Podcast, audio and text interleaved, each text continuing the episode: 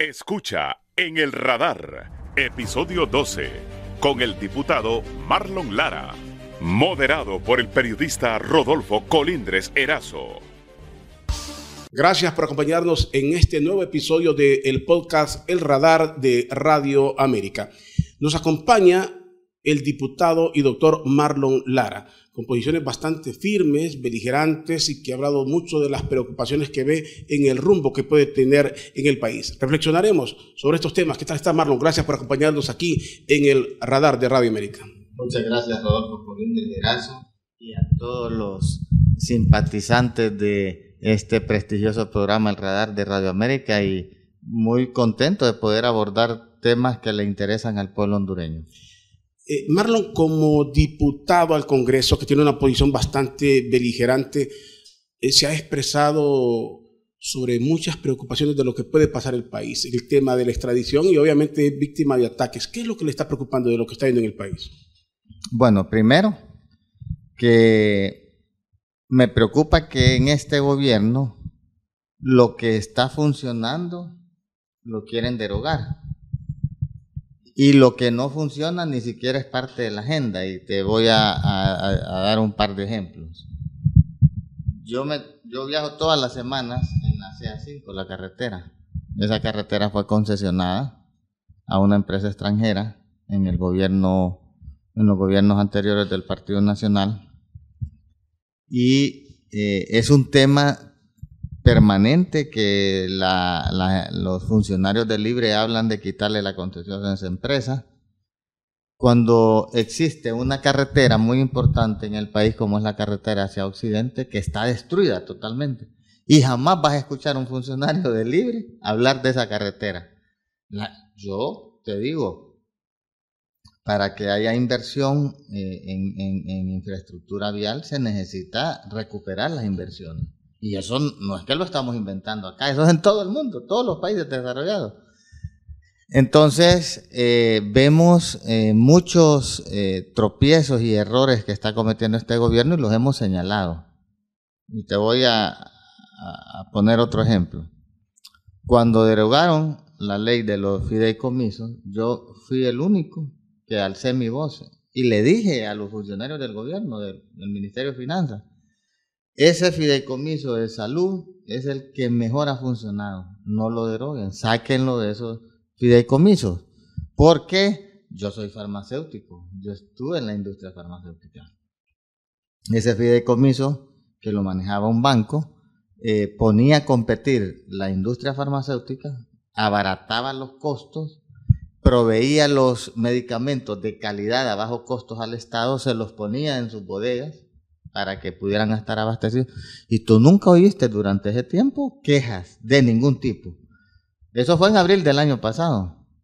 Han pasado, ya vamos a llegar a un año. Y tú sigues viendo en los hospitales y en los centros de salud de todo el país los cuestionamientos del colegio médico, de las enfermeras, de los pacientes, de los médicos, porque se les dijo, el Estado va a ser incapaz de poder proveer los medicamentos en tiempo en forma, eh, de calidad y a bajo precio.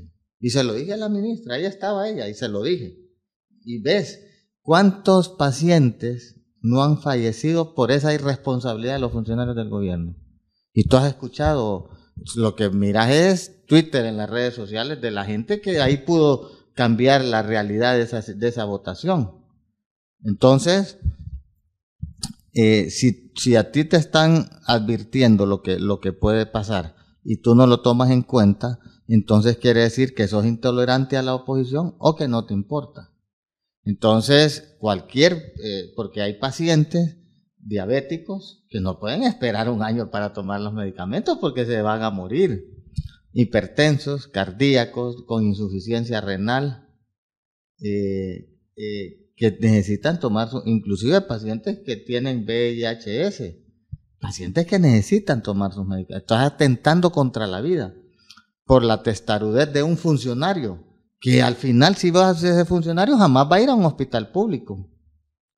Jamás va a ir a un hospital público. Ellos tienen su seguro médico, van a los hospitales privados, pero no les importó tomar, hacer un acto irresponsable atentando contra la población hondureña. Y la población más necesitada, que es lo que va a los hospitales públicos, a los centros de salud. Y nosotros eh, hicimos nuestra voz de protesta, como lo hemos hecho con esa carretera. Mira, yo me opuse, yo era miembro de la Comisión de Finanzas, yo me opuse al préstamo de 200 millones de dólares para el subsidio al combustible, porque les dije que desde el 2006, que fui ministro del expresidente Zelaya, yo me opuse al subsidio al combustible, porque cuando tú hablas de subsidio al combustible, lo que estás haciendo es, primero, incentivando el consumo del combustible, que es una materia prima que no la tenemos nosotros y la tenemos que importar y la tenemos que pagar con los pocos dólares que conseguimos a través de las exportaciones. Segundo, tienes que tener financiamiento para pagar ese subsidio. O sea, tienes que sacar, no es que es gratis como la gente cree. Eso al final hoy lo estás pagando porque se tuvieron que sacar préstamos para pagar ese subsidio. Ese subsidio, el gobierno del expresidente Zelaya, del 2006 al 2009, junio del 2009, le costó al pueblo hondureño más de 15 mil millones de lempiras. Entonces, en ese consejo de ministros donde él llegó con ese proyecto, yo fui el único ministro que me opuse y le dije, presidente, yo no estoy de acuerdo con eso. Yo más bien le propongo que hagamos la carretera entre Chamelecón hasta Ocotepeque de dos carriles, dos de ida y dos de venida. Se dejan las medianas, las aceras, y vamos a impactar en cinco departamentos, que son Cortés, Santa Bárbara, Copán, Lempira y Ocotepeque. Cinco departamentos que son productores de café, son turísticos, son agricultores, son ganaderos. Y vamos a dejar todo un polo de desarrollo en esa zona que realmente va a impactar al país, esa zona, que ahí hay departamentos como Lempira, que los índices de pobreza más altos están en ese departamento, y va a haber un comercio fluido entre Guatemala, entre El Salvador y Honduras, porque vamos a crear una arteria principal. Usted instala casetas de peaje y vamos a recuperar esa inversión. Y con esa, ese flujo de dinero que le va a entrar, usted puede irse a un banco a apalancar y hacer otra carretera, porque esto así es. Tú con el flujo que te está generando, vas a un banco y te apalancas y utilizamos materia prima que la tenemos aquí, que es el cemento. No tenemos que importar asfalto, porque además el gobierno no le da mantenimiento a nada. Si el gobierno te hace una carretera y nunca más vuelves a, ver que va a haber mantenimiento en esa carretera. Eh, y no, se fueron por lo más eh, por el populismo crudo, porque esos 15 mil millones es como que agarres el dinero, prendas una hoguera y lo estés tirando a la hoguera, que se queme. ¿Quién se recuerda de eso? ¿Y qué, qué impacto tuvo eso en el país? Ahora, si esa carretera estuviera, ya te imaginas el comercio, todos los cafetaleros sacando sus productos, los ganaderos, los agricultores, el turismo que genera divisas, pero no, lo fácil es el populismo, que ese es el peor castigo que puede tener un pueblo. Bueno, eh, interesantes ejemplos de cosas que efectivamente funcionan. La CA5, a la gente le molesta pagar, pero efectivamente la mejor carretera que tenemos. Y la de Occidente, que ha señalado, es de lo peor que podemos tener destruido. Ahora, ¿Qué criterio está manejando? Dice, lo que funciona lo quieren eliminar y lo otro ni siquiera lo mencionan. ¿A dónde cabe el populismo aquí? Eh, ¿A qué se le está apostando entonces? Eh, vamos al inicio de la pregunta que tú me. Entonces vienen y sacan que quieren una ley de extradición. ¿Cuántas personas extraditables en el país? En todo, desde que se aprobó el 2013, ¿cuántas personas se han llevado a Estados Unidos? Creo que 40. Y hablan de que hay 32 más. Ponerle que ese es el doble o el triple, que hay 100. ¿Qué impacto tiene esa ley en 100 personas? Necesitamos una ley que beneficie a 10 millones de hondureños. 10 millones de hondureños honrados. El que está metido en ese problema, él sabe que se metió ese problema y que él responda. Y lamentablemente tenemos que, eh, se tiene que ser pedido una extradición porque aquí las leyes, aquí las leyes o quien ejerce la función para eh, poder eh, juzgar a esas personas no lo hacen. Todas esas personas vivían en Honduras todo el mundo sabía la actividad que dedicaban y no tenían ni una esquela de tránsito, por ejemplo. Entonces, nosotros como Partido Liberal queremos leyes que tengan impacto en la sociedad, en la población. Entonces yo te digo, llegó ese proyecto de 200 millones para más subsidios y yo les dije, señores, aquí habemos 53 diputados de esos cinco departamentos. Digamos que sí, lo vamos a aprobar, pero que hagan esa carretera eficiente, que ya están los diseños. Solo es de licitarla. Y mira, cuando tú hablas de que se paga, si es que si tú tienes una carretera en mal estado, como la de Occidente, donde hay accidentes todas las semanas, no sé si hay muertos todas las semanas, pero tiene que haber gente que fallece en esa carretera porque es un desastre, es mejor pagar. Te sale más barato, mira, te ahorras llantas, te La vida, no tiene, combustible, la vida no tiene precio. te- te ha- bueno, la vida no tiene precio, pero además de eso, si lo ves económicamente, si ves- vas en una buena carretera, tu costo de combustible, Sí. de refracciones, de llantas, de todo, tu carro se mantiene bien. Si una, por ejemplo, yo te puedo asegurar que tú compras un carro, yo lo compro el mismo día, y tú empiezas a viajar a Occidente y yo empiezo a viajar a Tegucigalpa, en tres años tu carro va a estar destruido. El mío va a estar como eh, como nuevo. Entonces, eso es la lo que la gente tiene que ver. Entonces ahí aprobaron 200 millones de dólares para seguir, agar- eso es agarrar el dinero, 50 millones de dólares por año, a prender fuego a una hoguera y estarlos tirando. Porque esa es una promesa de campaña libre que el pueblo no se la pidió. Ellos inventaron esa promesa, el pueblo no se la pidió. Pero sí te garantizo que el pueblo la va a tener que pagar. El pueblo la va a tener que pagar porque ese es un préstamo que dieron. Y después viene con intereses, no viene, o sea, reciben el subsidio, pero después tienen que pagar el subsidio más los intereses de ese préstamo. Y eso lo paga, no hay almuerzo gratis. Alguien tiene que pagar eso. Eso es populismo, eso es dar confites ahorita y después que otro agarre un garrote y te esté dando con el garrote. Pero decía, ¿en qué se ampara el gobierno bajo esta premisa? Elimina algo que está funcionando, que está bueno. No le va a poder dar mantenimiento como está demostrado. Íbamos hablando de la carretera específicamente, igual que, que en salud. ¿Qué va a ganar? Si al final la carretera se va a destruir y la gente, el gobierno va a quedar mal, ¿a qué le está apostando? ¿O cuáles son los cálculos que están haciendo? Eh, el eh, coordinador del Libre y expresidente Zelaya siempre ha dicho que el ADN del Libre viene de la Asamblea Nacional Constituyente.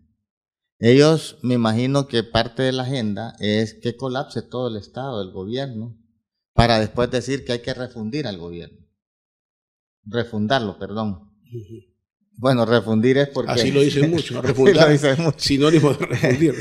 Para refundir el país. Y que después salgan con que el país colapsó y que es una Asamblea Nacional Constituyente. Yo te voy una cosa. Y si quieres, después que termine, te voy a mandar un, una, una, una diapositiva que tengo ahí donde están los países que han preservado su constitución a través de la historia y los que la han estado cambiando. Y te vas a ver las enormes diferencias. Estados Unidos la ha preservado. Eh, los países nórdicos la han preservado. Canadá la ha preservado. Contra países que cuando tú hablas de cambiar, de hacer una Asamblea Nacional Constituyente, eso es desnudar al Estado. Entonces, quitas todas las conquistas que tiene la gente y haces lo que quieres. Pueden decir, aquí ya no hay democracia, aquí ya no hay elecciones, por ejemplo. Entonces, vas a tener, vos crees que en ese momento vas a tener a los empresarios trabajando en sus empresas, los vas a tener en la calle protestando. ¿Tú crees que vas a tener a los médicos en, los hospitales atendiendo a los pacientes? Los vas a tener en la calle. Vas a tener las enfermeras atendiendo a los pacientes, los vas a las vas a tener en la calle protestando. Y así podemos seguir hablando de, de muchos gremios. Entonces, eso es delicado. Ninguna Asamblea Nacional Constituyente te va a cambiar la situación del país. ¿Por qué Se quieren resuelve, cambiar perdón, la. Asamblea Nacional? ¿Cuál es el objetivo vamos. de cambiar la Asamblea Nacional? ¿Sabes por qué es? La Porque la poder. Constitución tiene un los artículos pétreos y uno Sí. de ellos dice que no se permite la reelección. Entonces yo te pregunto, ¿has visto algún paciente que se ha suicidado, se ha tirado de una montaña o de un edificio alto o está hospitalizado porque se está muriendo porque un expresidente vuelva a gobernar Honduras?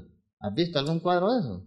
Por supuesto que no. Marlon, Si pero lo, pueden evitar. Si más bien cuando un presidente está ejerciendo a los dos, tres años lo que la gente quiere es que ya se que vaya. se vaya. No, no hay ningún presidente con expresidente con un grado de popularidad que digan que quiere volver. Ahora, si la Asamblea Constituyente, que es lo que se pretende forzar de alguna manera, colapsando el país, es tan impopular, también se puede ir mediante reformas electorales, porque para continuar en el poder, que es lo que se podría pretender con las reformas electorales y los lazos de consanguinidad, lo pueden lograr y lo puede, lo puede promover el partido. Solo hay una forma que un gobierno se relija, que haga buen gobierno. Si no hay buen gobierno, mira. Pero está, está, avalada la, la, reelección en este momento. Porque de hecho la agarró Juan, pero fue ilegal. y, Libre se pronunció en contra y dijeron que, eran que estaba usurpando el poder y era lo correcto. Sí. Ahora, no hay forma de que un gobierno se reelige si no tiene buenos indicadores. Yo te voy a decir una cosa, yo apuesto y creo que y quiero que el gobierno de doña Xiomara Castro tenga éxito por el bien de la democracia y por el bien del país. Pero me preocupa que el Partido Nacional les tardó 12 años de gastarse en el poder y que la gente les tomara odio, porque al final fue odio. Este gobierno, ¿cómo va? Ya se está ganando la animadversión del pueblo hondureño.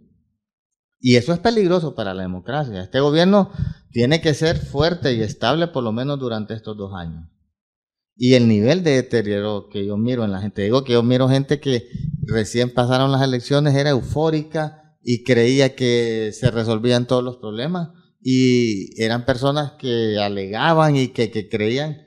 Yo les decía, tomen esto con calma, tomen esto con prudencia, hay que ver que el gobierno desarrolla, porque es cierto. Ahí me dice la gente a los 100 días de Doña Xiomara, ¿y usted cómo juzga el gobierno? ¿Cómo vas a juzgar en 100 días la labor de un presidente?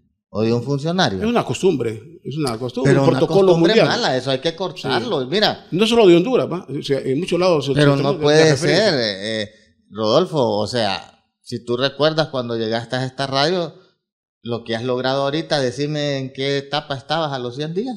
Sí. No, no puede ser, o sea, hay que ser justo también.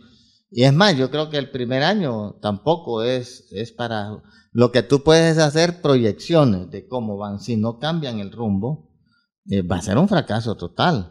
Pero tienen tiempo, tienen eh, todo lo necesario para poder salir adelante.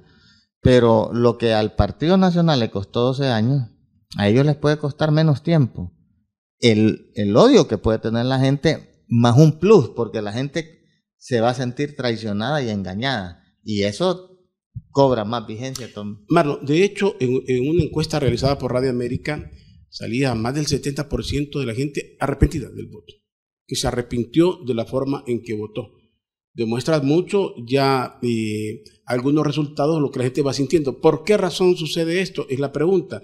¿Será por eso? Porque no hay políticas definidas, mucha promesa y como tú señalas, hay cosas que, que no se han hecho, lo de salud no se ha resuelto, por el contrario, pareciera que se va a empeorar y ahora y rápidamente nos invocan ya hasta una candidatura presidencial de la familia Zelaya. Bueno, eh, vamos por partes. Primero, la gente se siente engañada y traicionada, porque realmente los, la gente libre yo los escucho en el gobierno y ellos en el Congreso, perdón, y ellos mismos lo han dicho en asamblea, Samuel Modri, el coordinador de Cortés, el abogado, que ellos están borrachos de poder. Vos los miras un millón setecientos mil votos esos votos eran contra el Partido Nacional, contra Juan Orlando Hernández. Si tú pasas de, agarras esos millón setecientos mil y pasas lista ahorita, te aseguro que no están ni en 500 mil. Porque el remedio salió peor que la enfermedad. ¿Qué es lo que yo puedo ver? Y ojalá, ojalá, mira, doña Xiomara es una dama honorable.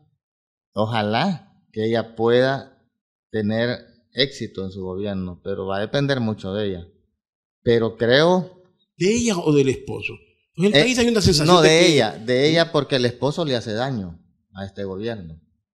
Fíjate que fue el, sábado a mi ciudad, a Puerto Cortés, a una, a una reunión política. Sí. La gente, viste que terminó en una molotera, ¿va? Claro. ¿Sabes por qué? La gente creía que iban a ofrecer soluciones a los problemas que está pasando. Eso es lo que la gente creía. Y fueron a hacer un mitin político. O sea, ese tiempo que fueron a invertir, porque no, no es el día que llegan, eso hay que prepararlo. Y tienen todos los funcionarios del gobierno, del departamento de Cortés preparando esa actividad, descuidando sus labores. Descuidando sus labores por los que les pagan y les pagan con los impuestos que pagamos todos los hondureños. Hacer un meeting. No, no creas que esa reunión tardó, eh, fue ese día que perdieron. Esa reunión haber tardado 20, 15. ¿Por qué no dedicar ese esfuerzo totalmente a las grandes soluciones que necesita eh, el país? O sea, ¿Qué tiene que andar el coordinador y asesor principal de este gobierno en campaña política? Si no, si ya le dieron el mandato, o sea, ya le dieron, ya está en el poder, ahora resuelvan. Entonces, yo creo que doña Xiomara, y yo sí lo tengo esperanza porque hace poco miré un programa de un noticiero, un debate entre dos ministros, y prácticamente ahí tú miras que ese, ese ese gabinete de gobierno está partido en dos. Los que creen en un proyecto de, del socialismo del siglo XXI y los que creen en un proceso, un proyecto democrático. Entonces, ojalá, y te lo repito con mucho respeto, quiero que doña Xiomara tenga éxito. Yo la conozco muy bien a ella. Eh, y yo sé que ella tiene el temple y va a haber un momento en que ella va a tomar las riendas de su gobierno y entonces le va a dar un giro a lo que está pasando actualmente.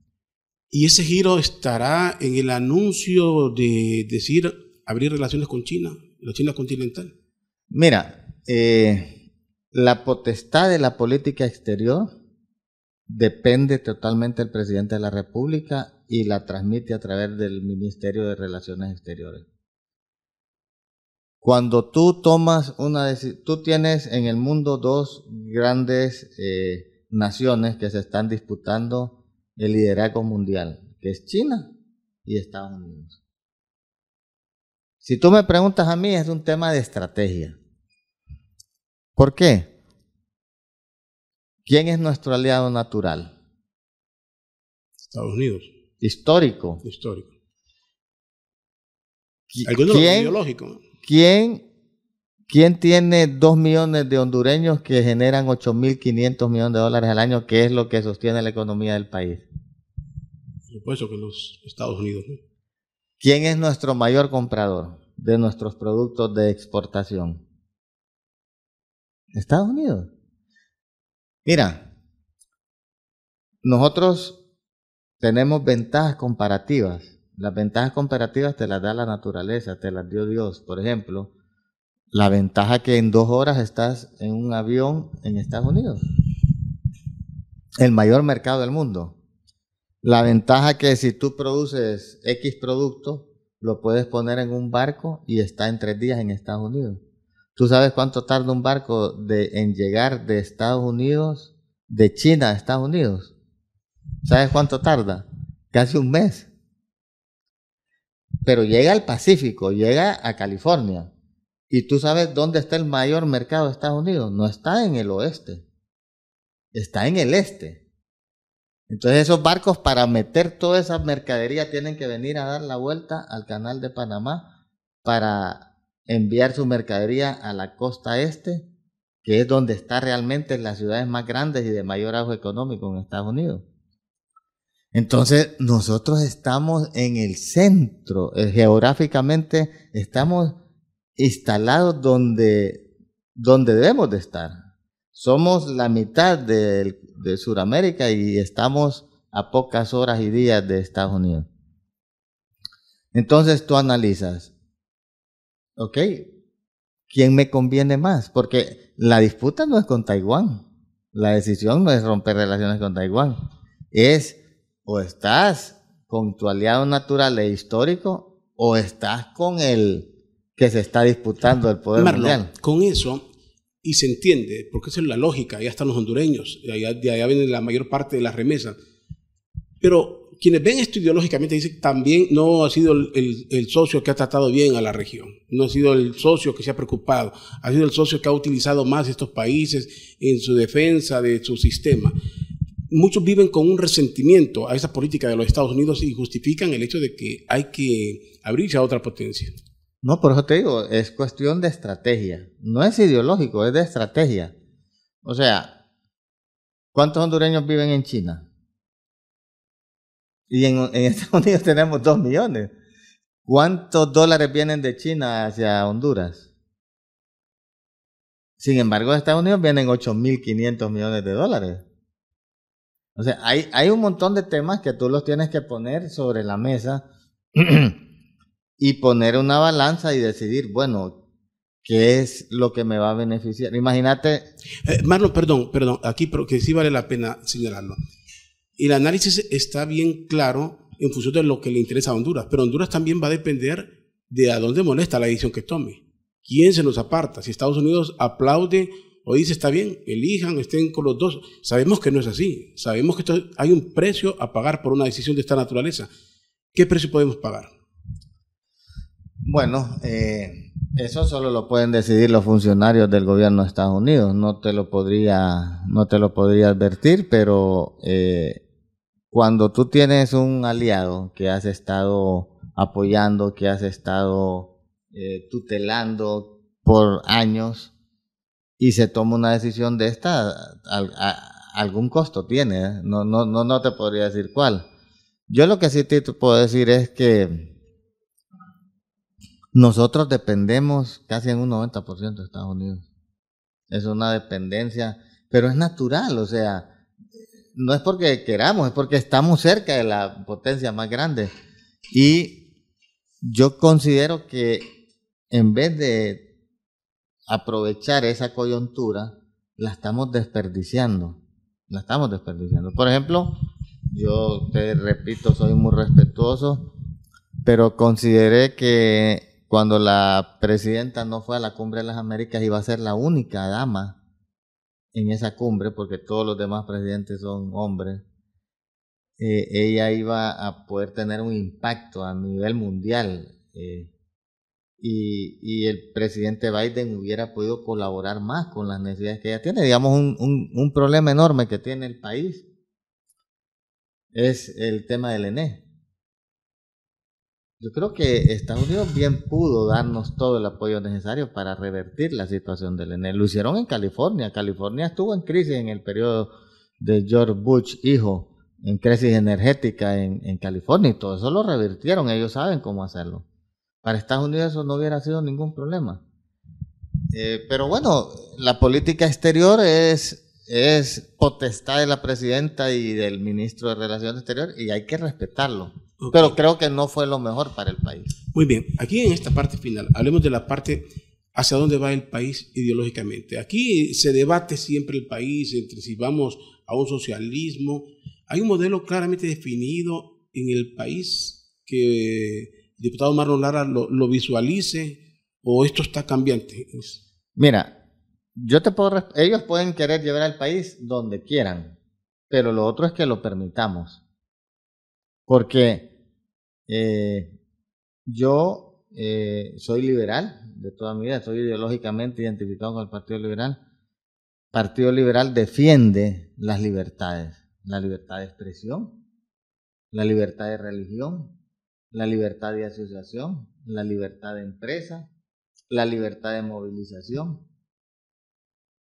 Y esas libertades en un sistema socialista se restringen. Y lo puedes ver en Nicaragua.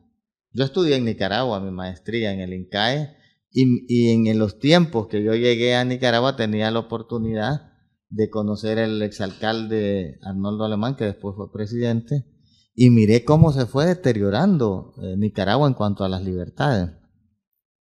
Y eso va a depender de los hondureños, que dejemos que nos cambien el modelo o sea, perdimos una elección con Libre y, un, ganaron contundentemente y se les aplaude ese triunfo. Pero está bien que gobiernen, pero que nos cambien el sistema y el modelo de vida no lo podemos aceptar. Dependerá de los hondureños, dice Marlon Lara. Entonces estamos ante una amenaza que aquí se podrían repetir fenómenos como el del 2009 bajo otras características no, no, Yo, no, una interrupción yo creo, que yo soy demócrata, yo creo en la democracia hay que ganarles en las urnas. Y para ganar ¿habrán, elecciones, ¿Habrán elecciones? Marlon es que tienen, elecciones van a haber. y, los partidos que no se identifican con ese modelo socialista del siglo XXI tienen que unirse, tienen que unirse para poderlos sacar. Hay que sacarlos del poder, pero con votos en las urnas. Y, ahí vas a ver la movilización del pueblo. Si este gobierno no da resultados, no les va a valer nada, no les va a valer nada, es que no va a haber manera. no, van a, no van a poder meter ni las manos, como dicen. Y si vamos a elecciones, dices tú, hay que, hay que derrotar, es en las urnas donde el pueblo se debe pronunciar.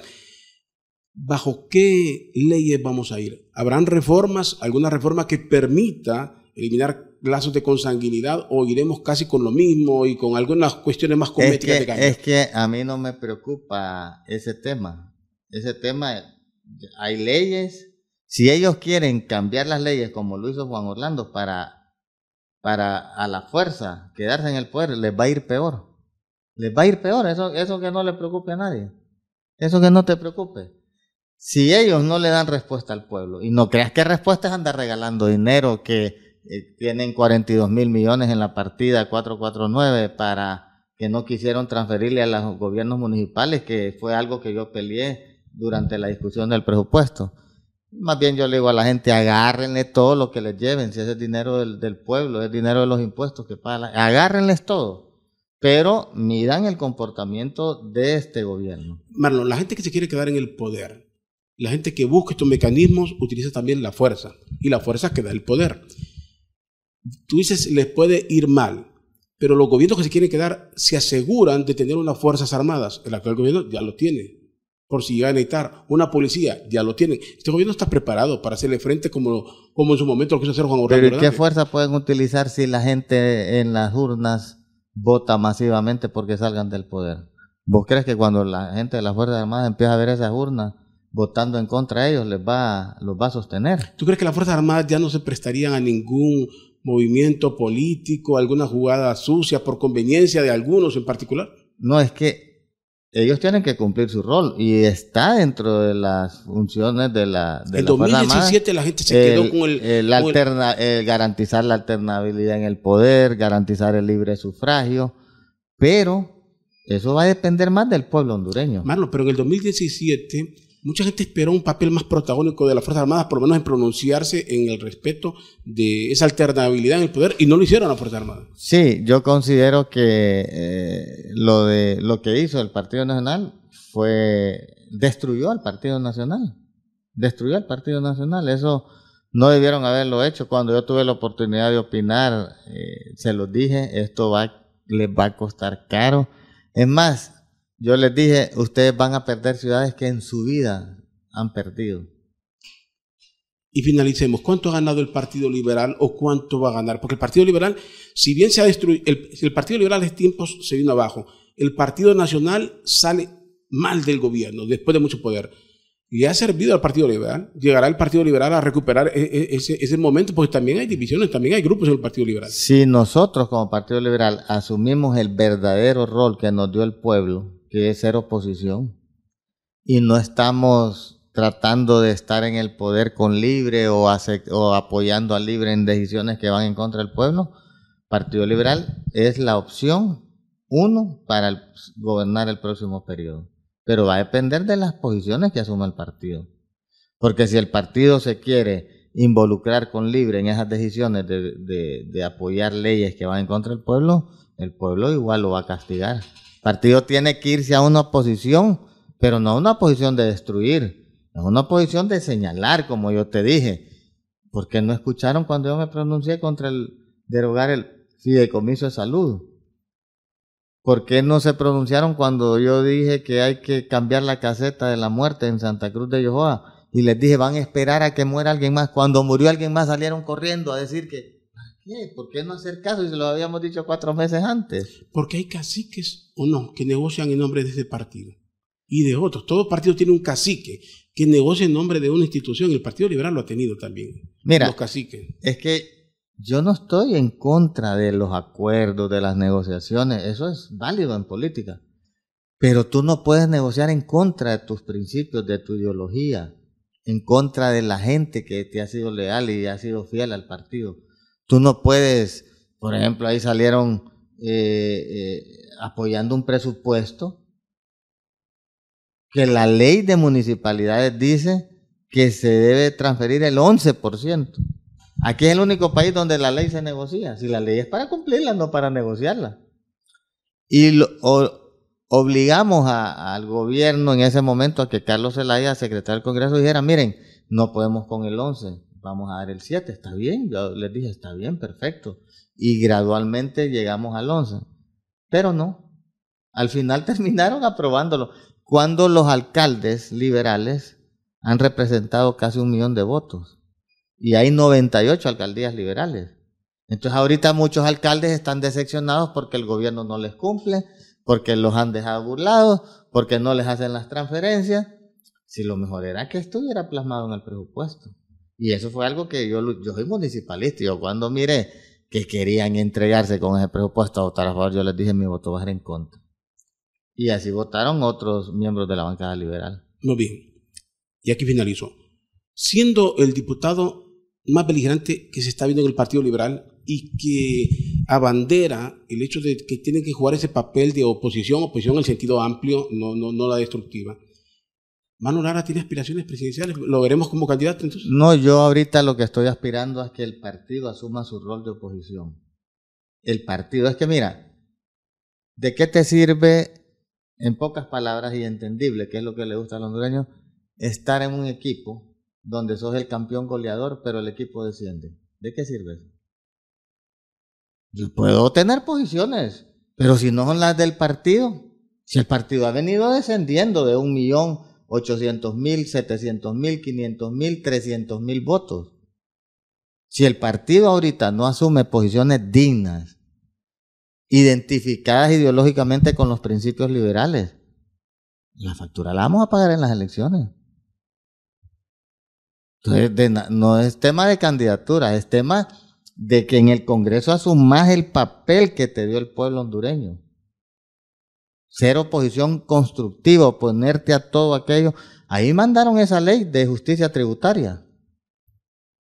Esa ley, yo soy diputado del departamento de Cortés, eso atenta contra la libre empresa, contra las pequeñas, medianas, el agricultor, para darle más, gobierno, más dinero al gobierno. Pero ¿para qué quiere más dinero el gobierno si ahí estás viendo la ejecución presupuestaria del 11% este año?